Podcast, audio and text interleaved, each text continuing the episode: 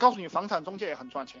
房产中介就是你是你你你们知道房产中介中介怎么操作的吧？就是你随便找个这个房产中介公司去，嗯，去打工，然后然后去飞单就行了，天天飞单，天天自己签合同，不要跟公司签。呃呃，五八同城、赶集网、呃安居客、呃然后那几个网站，你天天就是从早到晚铺信息，是然后私下的签合同。找房子私下的签合同，找房子私下的签合同，呃，签一个合同收一个月房租，一个月房租，呃，比如说像上海两三千、三四千、四五千，那么你天天就收，我操，你每天都会出单。如果如果你你全部飞单，全部私做，每天都会出单。如果你给公司做，你每天都不出单，你一个月都不出单，理解吧？有听懂的打个九，有听懂的打个九。五八同城、赶集网、百姓网，天天去发。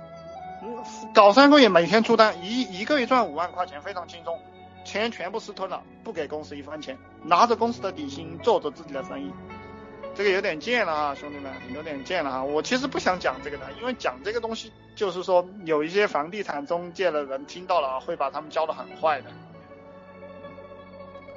好，二手汽车中介，二手汽车倒卖也非常的赚钱，二手汽车倒卖哈，嗯。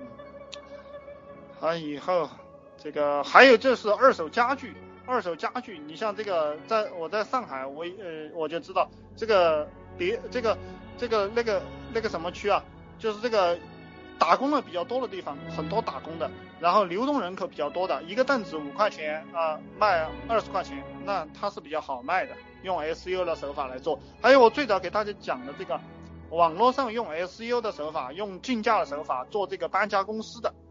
啊，搬家公司，嗯，你像，你像在这个松松江，呃，搬到浦东，啊，一般的人啊，这个收两百，我们做一个网站收六百，收五百帮你搬家，哎，你愿意愿意愿意搬愿意搬一下，我就收你六百块钱，我给这个司机是两百块，我自己赚赚四百块，一天出个七八单十单，两三千块钱到手了，把把浦东新区、松江都垄断了，那我们垄断了过后，那一天。赚个五六千、六七千块钱就到手了呀，对吧？二手车怎么搞？详细讲讲二手车啊。二手车，第一个你找一个卖二手车的二手车的小公司，然后进去过后了解这个二手车的价格，然后了解这个二手车的老板，还有就是他们的这个业务员，然后也是五八同城赶集网，就是就是你们城市的里的那些比较火的网站，你天天去发帖。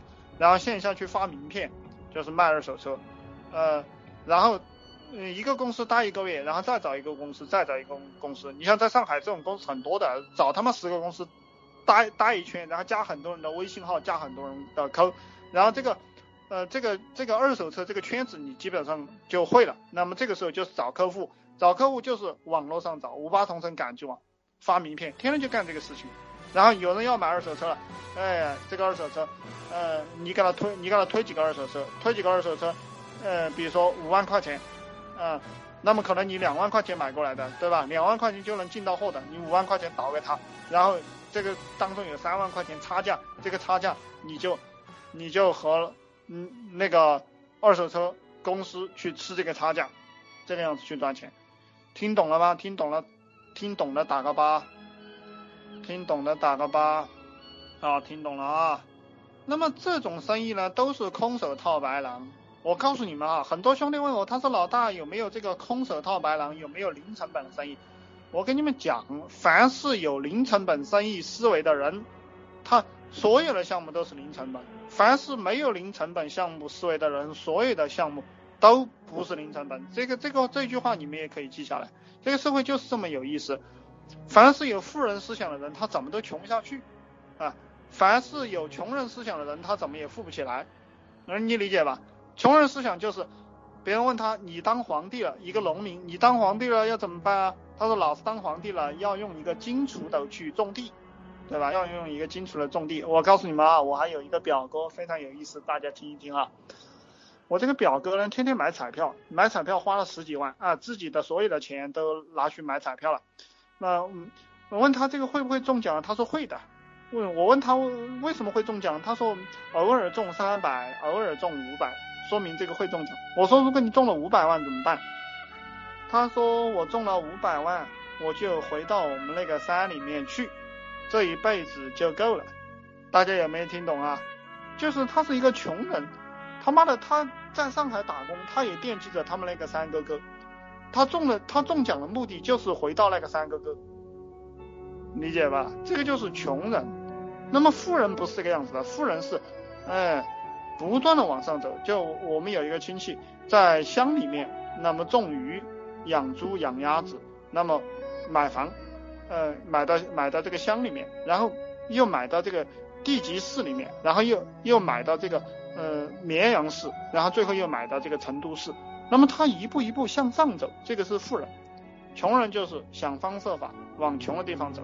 所以，凡所有的这个，呃，所有的这个会空手套白狼、会零成本做项目的人，他永远都在零成本做项目；所有不会零成本做项目的人，他一辈子都不会零成本做项目。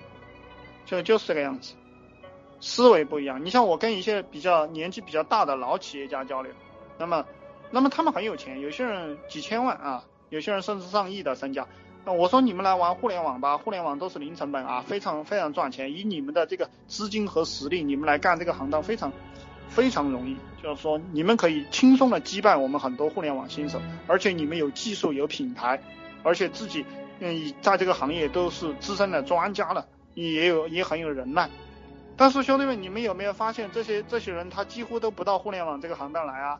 玩互联网的还是我们这些小年轻，玩互联网的还是一些互联网老兵，那些人他都不来，为什么不来？因为他思维的固化，他觉得你妈的，他瞧不起这些做互联网的，他你凭我我我又问了一个老板，我说你这个你这个招招一点互联网人，然后就可以开一个互联网公司，然后管理管理着，然后这个公司就做大了，然后你可以赚了很多钱，你也可以跟这个时代接轨。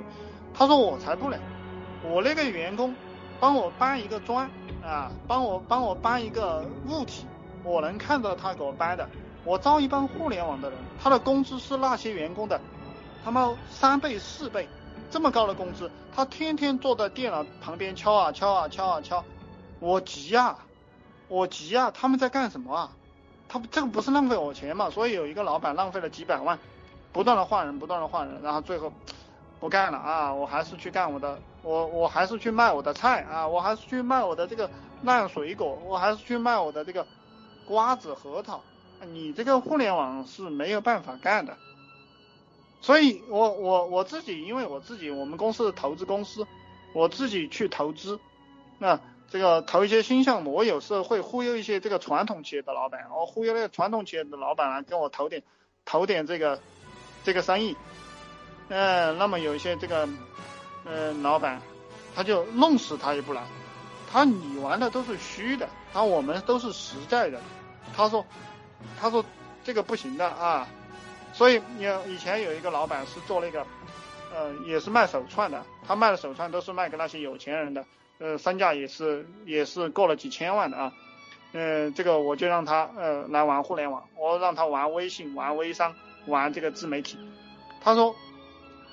他说，嗯，这个我们那里的人呢都是小学生，你这个互联网我是搞不懂。我说你招几个人来搞就行了。他说招几个人别人又不尽心。我说你分他钱啊，对吧？他说我们这个是重资产，没有办法分他钱。我说你这个一千万，假如说你这个营业额是一千万，赚到一千二百万，那这二百万就算是多赚出来的嘛？那多赚出来的，在这二百万当中，你分他们五十万六十万，那别人不就是卖命给你干了？他说不行，他说我舍不得，他说他说我还是觉得用小学生好，所以为什么很多传统企业的老板他也永远干不起来呢？因为他不会用互联网的人，他也不不希望在互联网行当混，他就是要用那个老年人。